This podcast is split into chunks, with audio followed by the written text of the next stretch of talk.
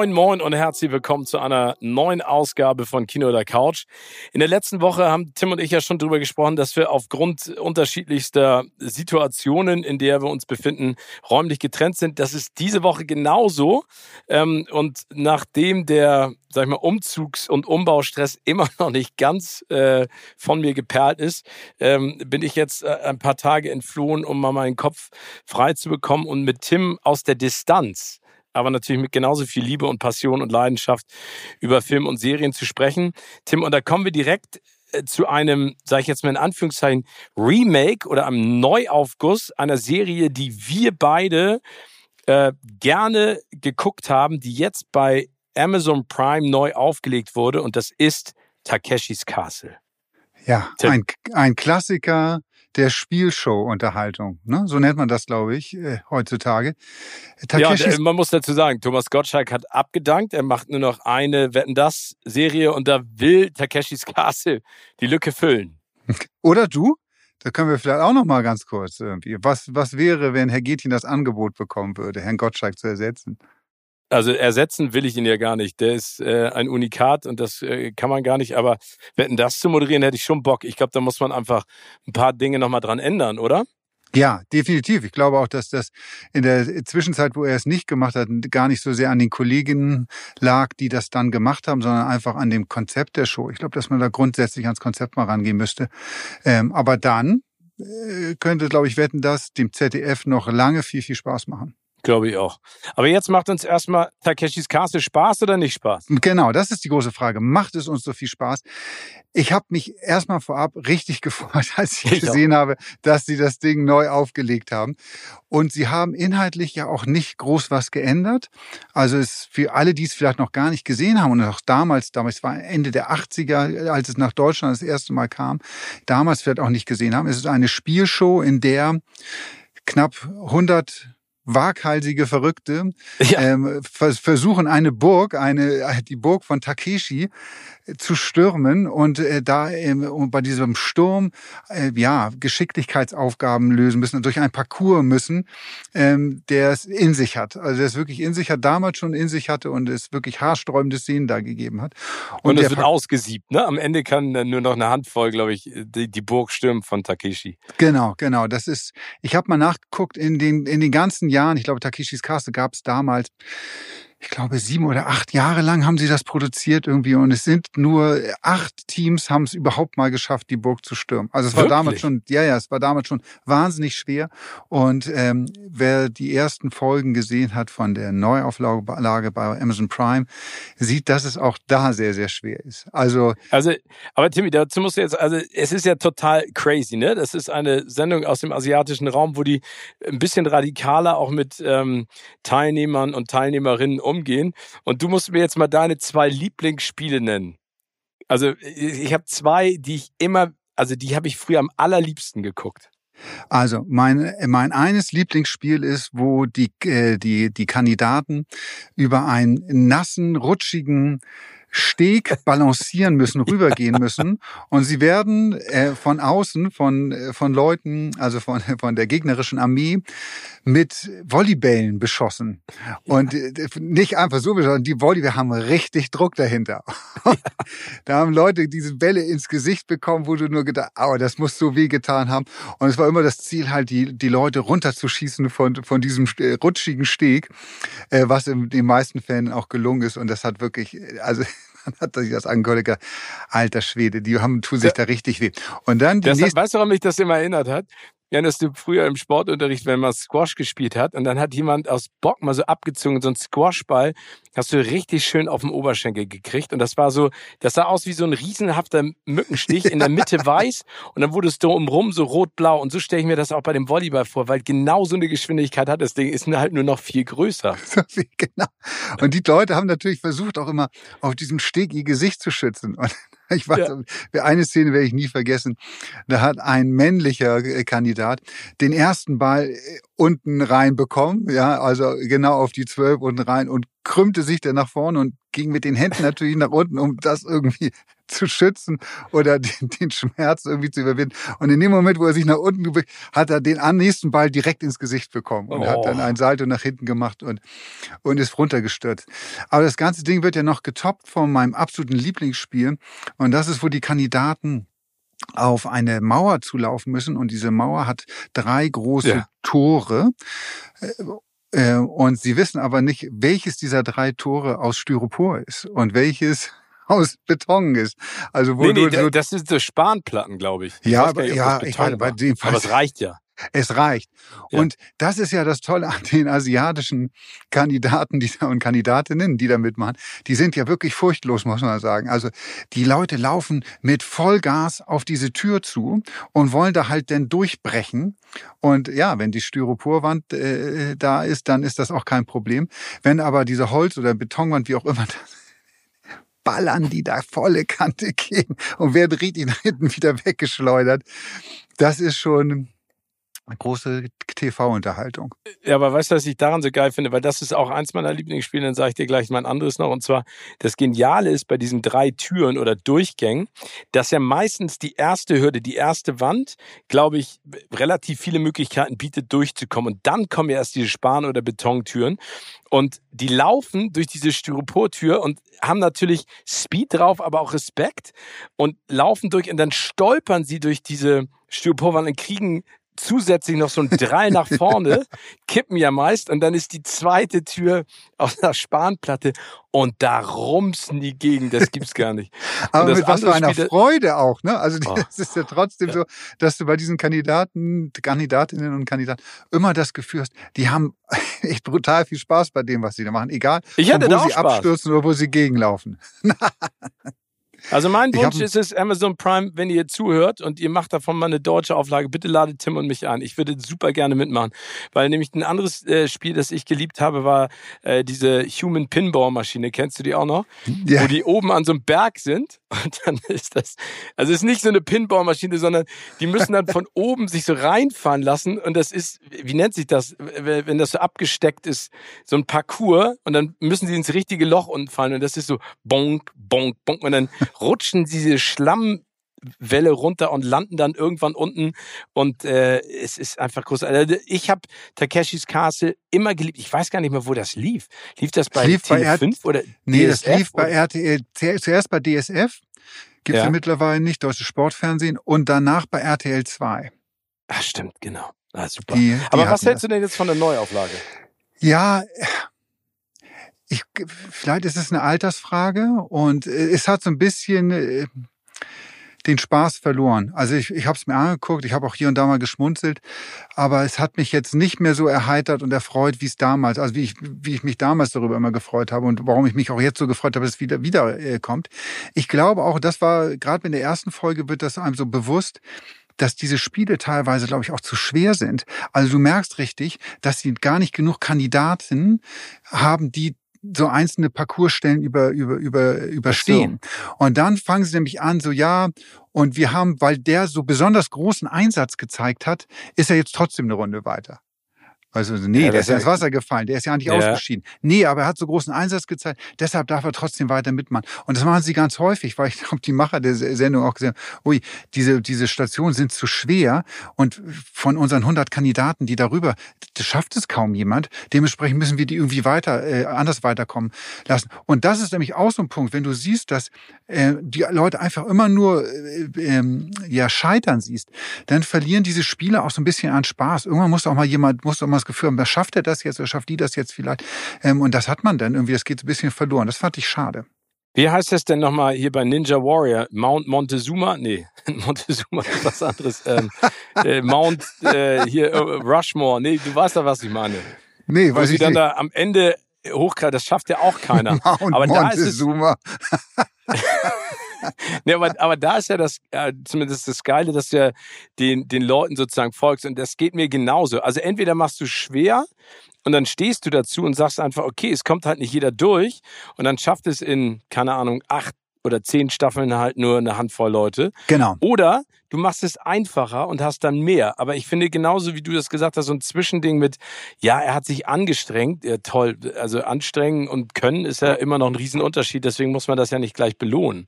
Na, und so ein ähm, Spiel verliert halt wahnsinnig schnell an Reiz, ja. auch, auch allein sich das nur auch anzugucken, wenn du davon ausgehst, die schaffen es sowieso nicht. Also man, man will schon zwischendurch so ein paar Erfolgsdinger mal haben, damit man irgendwie, damit man auch mitfiebert dann, weil, also da ist ein Parcours, da müssen sie über Steine, über das Wasser laufen, also Steine, die im Wasser sind. Und von diesen Steinen sind dann welche ähm, nicht fest im Boden, sondern ja. da glitscht man dann sofort weg. Aber die sind so komisch gelegt auch, dass praktisch ab der Hälfte keiner da mehr durchkommt. Also das ist schon. Ja, das ähm, ist halt kacke, ja, finde ich auch. Sie nicht richtig gut gemacht, finde ich. Nee, also wir können euch ja nur sagen, äh, unsere Kollegin Anne Wernicke von Kino oder Couch, unserem YouTube-Kanal, hat sich äh, auch an Takeshis Castle früher ergötzt und jetzt auch die neue Staffel sich angeguckt und hat da eine bisschen andere Meinung als wir, aber schaut da auf jeden Fall mal rein, es lohnt sich. Und wie gesagt, wir schwelgen einfach weiter in den Erinnerungen und hoffen, dass wir irgendwann mal in die Oldie-Version von Takeshis Castle eingeladen werden und wir es mindestens in die zweite Runde schaffen. Genau. Also und wir werden auch, wir würden auch mit einem verrückten Kostüm kommen. Das sind ja viele von den Teilnehmern, die da mitmachen. Du, ich ja, nicht. Natürlich kommen wir denn, wenn du machst. Ich komme nackt. Okay, das ist eine Ansage jetzt. Das hast du vor Zeugen jetzt. Oh Gott, oh Gott. Na, ich komme in so einem Lendenschurz. Lendenshorts komme ich. Ja, jetzt sind da in der, in, der, in der aktuellen Staffel sind welche dabei, die in so Sumo-Kostümen da, nur mit so einer Unterhose. Äh, oh, das steht da, dir, glaube ich, richtig gut, Timmy. Ja, aber die, die, die, Leute, die da mitmachen, das sind halt alles Verrückte. Aber es, es macht halt Spaß, denen da, dazu zu gucken. Eine Sache noch zu Takeshis Castle. Mir war das gar nicht so bewusst, aber habe ich jetzt gerade gelernt. Wusstest du, dass der Erfinder von Takeshis Castle Takeshi Kitano ist? Sagt dir der Name was? Im ersten ja, hilf mir mal, aber woher? Der hat echt tolle Filme gemacht. Der hat unter anderem gemacht Brother, dann hat er diesen Satuichi, die, der blinde Samurai, ja. das war ja so ein, so ein ganz äh, äh, wildes, ja, ja, ja, Ding. Ja, ja. Ähm, und das ist eigentlich so der einer der spannendsten japanischen Filmemacher und angesehensten Filmemacher Japans. Und übrigens auch Quentin Tarantino ist ein riesengroßer Takeshi Kitano-Fan. Und der ist der Macher und Erfinder von Takeshis Castle. Ach, Den fand ich, fand ich lustig, dass jemand, der wirklich so, so Arthouse-Sachen ähm, auf der einen Seite auch macht, dann irgendwie so eine Trash-Show auch äh, mitproduziert. Ach, wie geil. Aber äh, toll. Aber da siehst du mal, man könnte ja im Prinzip auch Fiktion mit, ähm, mit, äh, sag ich mal, normalem Fernsehen mixen. Ich glaube, das passt ja da super zu. Das ist ja wie bei Ninja Warrior im Prinzip so ein bisschen äh, auch die Idee dahinter gewesen. Ja. Aber kommen wir vielleicht mal von der Realität äh, und der Fiktion zu einem Klassiker, den Tim und ich nochmal ausgegraben haben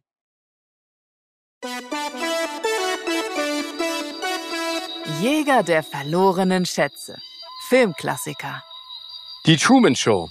Und die Truman Show, wir haben da ganz kurz einmal drüber geredet, Timmy und ich, in Zusammenhang mit Barbie, der mittlerweile über eine Milliarde am weltweiten Boxoffice eingespielt Wahnsinn, hat und, äh, und äh, still strong ist, ne? also immer noch in den Top 3. Er wechselt sich, glaube ich, kontinuierlich ab mit Oppenheimer an der Spitze in Amerika. Und da haben wir ja erzählt, dass Greta Gerwig sich auch so ein bisschen von Peter Weir und der Truman Show hat inspirieren lassen, um diesen Look von Barbieland zu kreieren. Und äh, The Truman Show ist mittlerweile 25 Jahre alt. Also 1998 ja. ist er rausgekommen, also ein Vierteljahrhundert.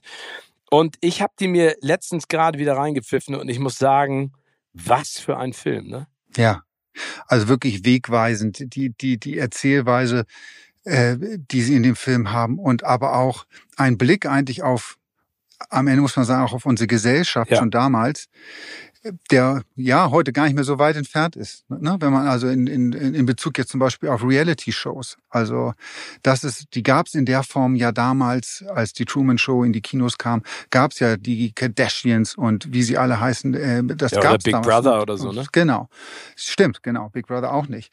Und ähm, ja, letztendlich ist ja dieser Film oder die Story dieses Films eine große Reality-Show.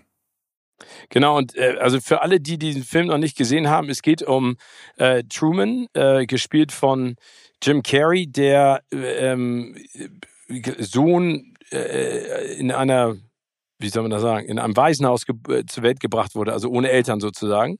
Und ähm, der wird im Prinzip Star seiner eigenen Serie von der er nichts weiß und lebt in einem kleinen Ort und wird kontinuierlich von Kameras beobachtet und überwacht. Und alles, was um ihn rum passiert, ist im Prinzip äh, gescriptet und ein Drehbuch. Er selbst weiß es nur nicht.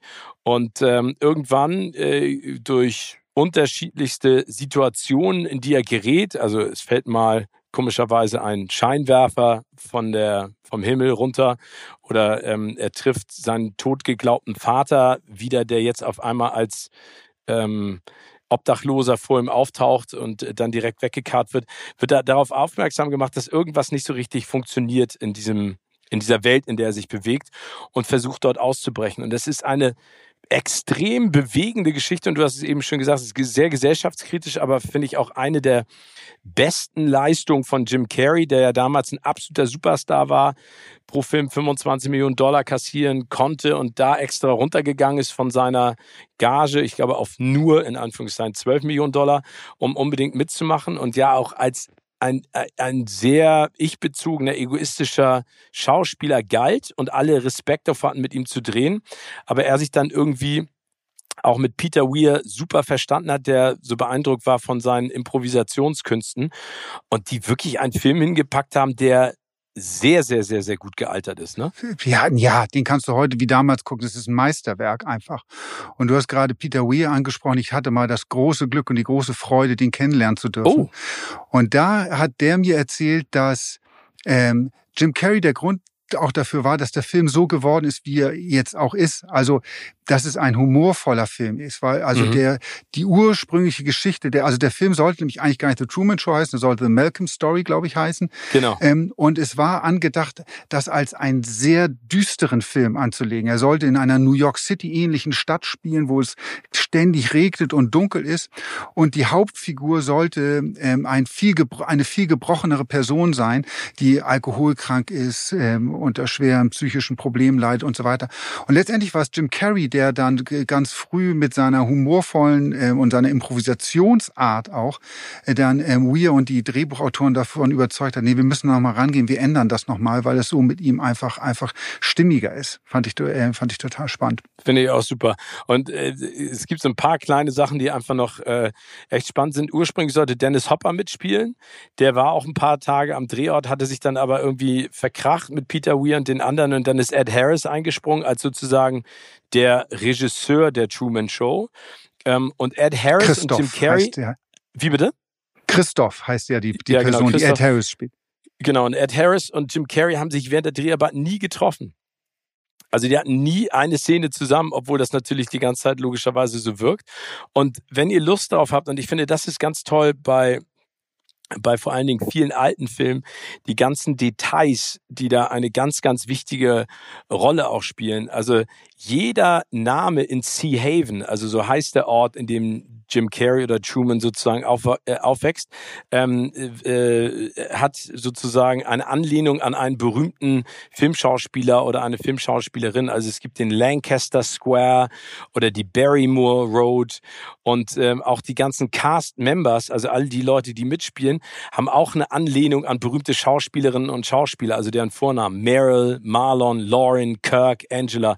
Und das ist natürlich zusätzlich noch zu diesem Meisterwerk, wie es gedreht wurde. Und da, wie gesagt, nochmal die Inspiration auch für Barbieland, wenn man sich das anguckt. Es sieht halt echt nicht echt aus, Sea Haven. Ne? Also Ja. es sieht aus wie eine Retortenstadt, aber davon gibt es ja viele. Ich meine, Disney hat sich ja selbst eine Retortenstadt gebaut in der Nähe von Orlando, ähm, wo alle Häuser gleich sind. Das ist wie eine Truman, Truman Show. Aber ich fand diesen Film nach wie vor wirklich bewegend, ähm, beeindruckend, spannend und man fiebert wirklich mit. Und, und äh, Jim Carrey macht das wirklich so großartig, weil, wie du es eben gerade gesagt hast, zwischen diesen komödiantischen Elementen, die wirklich witzig sind, ne, wo er wieder übertreibt, wo er fast so wieder Ace Ventura wird, aber auch diesen ruhigen Momenten, wo er sich total zurückhält, echt geil. Ja, das war der, dieser Film war der Beweis, dass Jim Carrey nicht nur ein herausragender Stand-up-Comedian oder Kom- Komiker im, im Allgemeinen ist, sondern auch ein richtig, richtig toller Schauspieler. Also fand ich auch. Und, also, und er ist wirklich, muss man sagen, ja, ähm, ich finde das ein, ein geiler Typ. Und jeder, der die mal kennenlernen durfte, wird das bestätigen.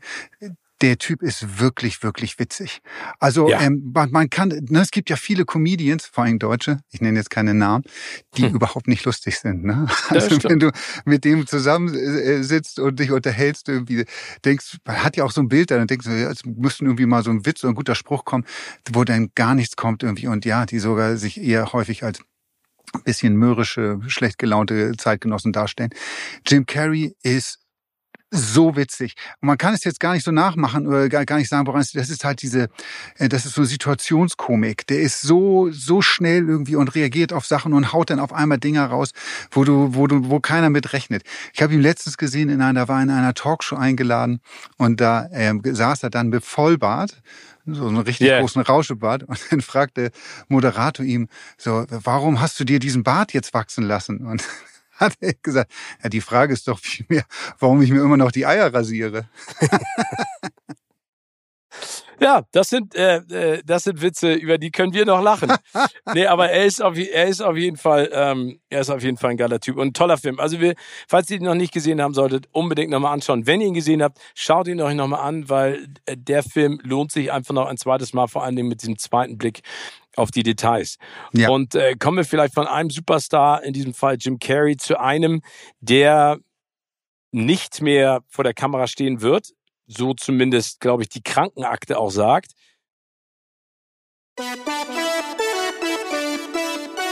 Gossip Boys. Hollywood Gossip, kuratiert von Steven und Tim. Ähm, und da wären wir bei unserem großartigen Bruce Willis. Genau. Bruce Willis, wirklich tragische Geschichte. Ich finde das wirklich so, so bitter, wenn man sich das anhört, was der in den letzten Jahren jetzt ähm, ja, was ihm alles so widerfahren ist. Er hat ja erstmal eine, eine Krankheit gehabt, oder die hat er ja immer noch, die seine Sprache stört oder ja, es eigentlich unmöglich für ihn gemacht hat, als Schauspieler weiter zu arbeiten, ähm, weil er nicht mehr richtig sprechen kann und dementsprechend den, den Job dann nagegehängt hat. Und dann ist kurz darauf bekannt geworden, dass er auch unter schwerer Demenz leidet ähm, und das ähm, wohl auch in einer Schnelligkeit, die diese Krankheit voranschreitet, die wirklich ganz, ganz furchtbar ist. Und man muss bei Bruce Willis ja immer noch mal bedenken, der hat noch ganz kleine Kinder. Also äh, ich glaube, die sind zehn, elf Jahre alt, maximal. Ja, also sechs gar nicht Stück genau. Aber, doch, ne? Also, ja, ja gut, er hat, ja, er hat ja drei ältere Töchter und er hat ja mit seiner neuen Frau, also er war früher mit Demi Moore verheiratet und mit der hat er drei Töchter und er hat mit seiner neuen Frau hat er, glaube ich, zwei oder drei, gar wirklich sehr, sehr kleine Kinder noch. Und das ist natürlich für diese ganze Familie ein, ein, ein Riesendrama und für ihn auch. Also furchtbar. Irgendwie wünscht man, wünscht man niemanden. Ähm, ich habe da jetzt auch ähm, auch gelesen irgendwie ähm, wie schnell diese Krankheit voran oder, da, oder wie lange er diese Krankheit wohl schon hatte. Da hat ähm, eine eine Produktionsassistentin jetzt berichtet, er hat ja den Film Midnight in the Switchgrass gedreht. Also ist so ein Thriller. Straight to DVD. Straight to DVD kann man bei Amazon Prime gucken. Ich habe ihn mir angeguckt letztens. Ist okay, aber auch nicht mehr. Aber äh, ja, aber ja, er hat am Ende ja nur noch okay Filme gemacht. Aber man hat ja dann auch rausgefunden, dass er so ein bisschen auch in diese Rollen reingedrängt wurde. Irgendwie hat man das Gefühl, ne, weil die Leute noch Kohle mit ihm machen wollten und er ja keine Texte mehr lernen konnte. Keine Texte mehr lernen konnte. konnte. Und er war wohl da in einer, ähm, am, am Set saß er da und dann kam diese Assistentin äh, auf ihn zu und wollte seine Kaffeetasse nachfüllen, nochmal mit, mit dem Kaffee. Und da ähm, hat er dann äh, sie darauf hingewiesen, dass er keinen weiteren Kaffee bestellt hat. Und er war so, bestellt? Der wusste in dem Moment gar nicht, wo er ist. Der wusste nicht, dass er am Set mehr ist, sondern der dachte, ich bin irgendwie hier in einem Restaurant. Also, weil es war ja alles, das, das, das Set war da halt eine Restaurantszene. Und er konnte überhaupt nicht mehr zuordnen, wo er ist irgendwie. Also furchtbar. Äh, das tut einem wirklich äh, wahnsinnig leid. Umso schöner, wenn es denn hoffentlich hinhaut, finde ich die Geste, die, die, die Quentin Tarantino jetzt bekannt gegeben hat. Der dreht ja, will ja seinen letzten Film drehen, The Movie Critic. Und dort soll Bruce Willis ähm, eine kleine Rolle nochmal bekommen. Also ähm, sozusagen als na, wie sagt man, Danksagung, wie auch immer, irgendwie, um ihn nochmal irgendwie ähm, in so einem Ding mit dabei zu haben. Irgendwie ähm, schreibt Tarantino wohl eine Rolle für Bruce Willis mit rein. Hoffentlich klappt das alles und er ist in der Lage, da, da auch noch mit dabei zu sein. Das wäre, fände ich ganz schön. Ja, ich meine, äh, Pulp Fiction war ja sozusagen auch der, der Boost nochmal für die Karriere von, von Bruce Willis nach seinen 80er, 90er Jahren äh, im Action-Genre. Und äh, letztes Jahr, nee, war es dieses Jahr? Nee, dieses Jahr war ja Quentin Tarantino in Berlin. Da hat er auch ein bisschen was über Movie Critic erzählt und auch gesagt, aus welcher Richtung das kommt. Also ich kann mir gut vorstellen, dass die Leute für diesen letzten Film von Quentin Tarantino logischerweise Schlange stehen werden. Aber es wäre natürlich echt großartig, wenn er der Bruce Willis nochmal mit reinholt. Also wir so, sind auf genau. jeden Fall gespannt und traurig, was da gerade passiert ist, aber wir wünschen ihm jetzt wirklich nur das Beste und hoffen, dass er da genügend Zeit ähm, auch noch mit seiner Familie verbringen kann, vor allen Dingen mit seinen Kindern. Aber man sieht es ja auch in den sozialen Medien, dass die da sehr viel Quatsch noch miteinander machen, was irgendwie ganz bezaubernd ist. Weil er ist ja, also ich habe ihn ein paar Mal im Interview getroffen.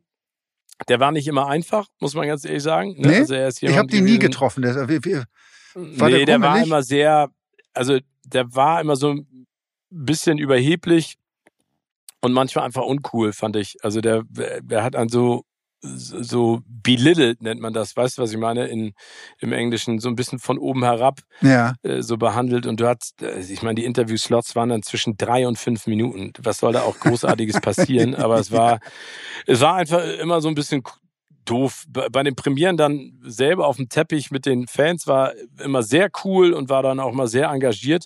Aber in diesen Interviews hatte ich immer das Gefühl, er, er, er hat diesen suffisanten äh, Unterton, den er ja auch in den Filmen immer hatte. Was dieser sehr trockene Witz, ja.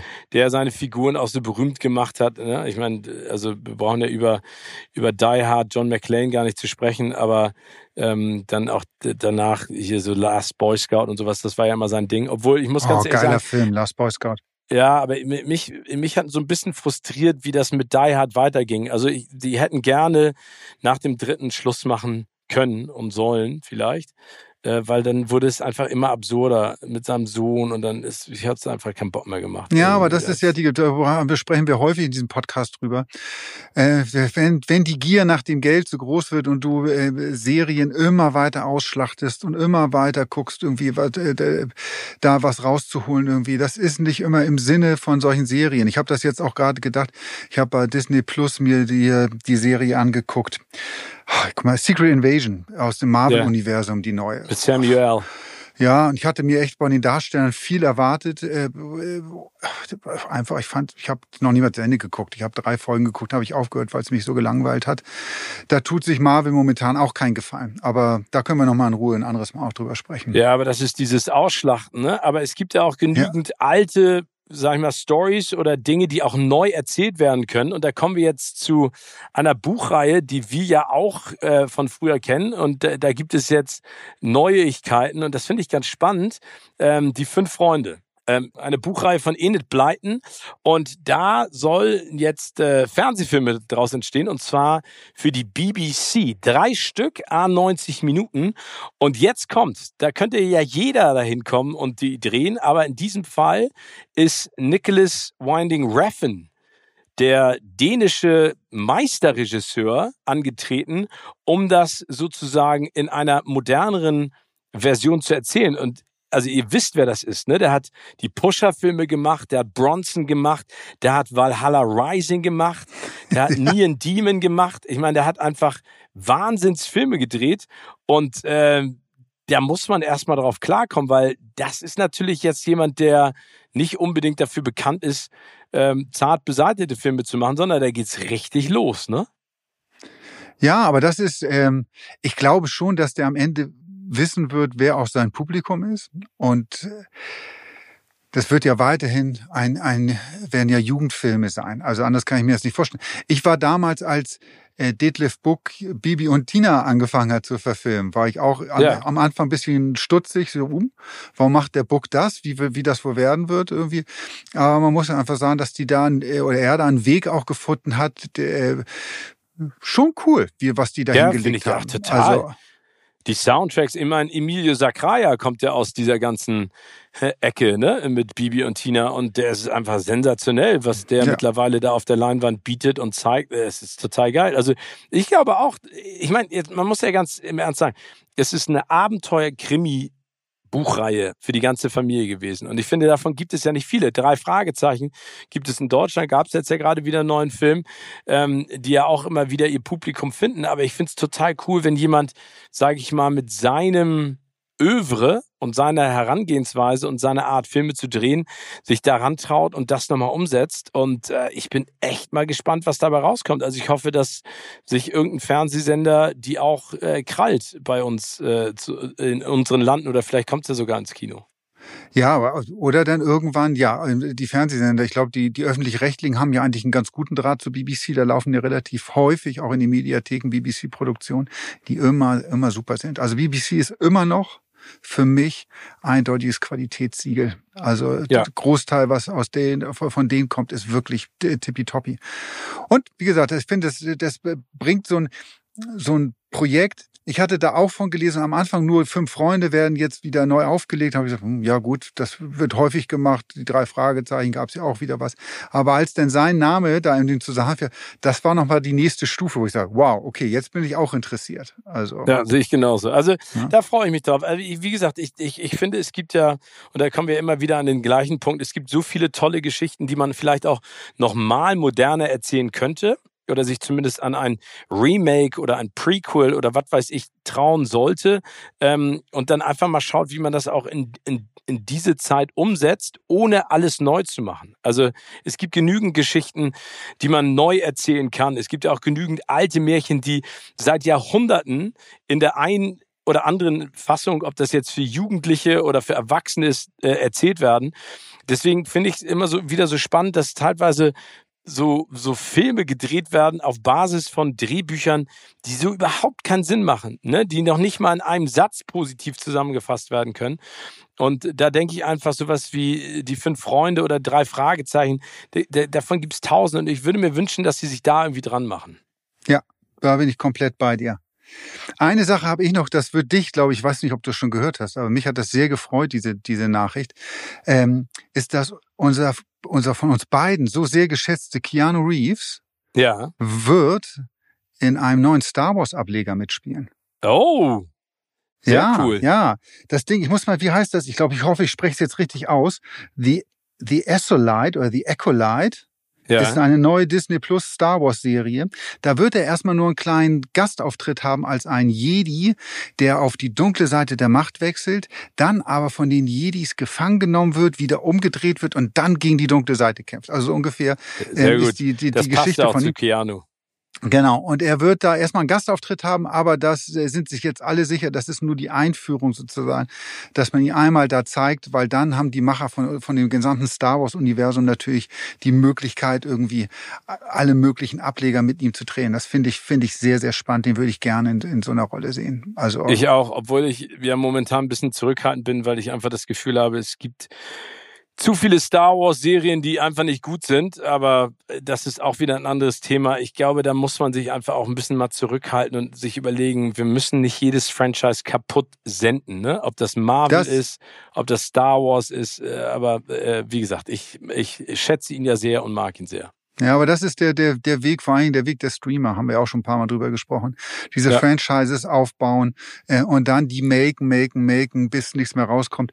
Ähm, ja, aber wie gesagt, man, ich habe es eben schon gesagt, Marvel fliegt das momentan wirklich bisschen um die Ohren. Äh, also die haben wirklich große Probleme. Ähm, nehm, und machen unglaubliche Verluste ja auch teilweise. Ich habe auch jetzt gelesen, The Flash, das ist jetzt DC, der Film The Flash hat dann am Ende äh, das Studio 200 Millionen Dollar gekostet. Also miese, 200 Millionen Dollar miese. Die musst du erst mal machen. Ja. Also schon, ähm, naja, aber lass uns am Ende noch mal ganz kurz über etwas sprechen, was äh, mein Herz höher schlagen lässt. Und ich habe da schon vor Monaten, habe ich einmal ganz kurz über diese Serie gesprochen. Und jetzt kommt endlich die zweite Staffel The Bear. King of the Kitchen hat den blöden Zusatztitel, ähm, erklärt aber so ein bisschen, worum es geht. Läuft bei Disney Plus.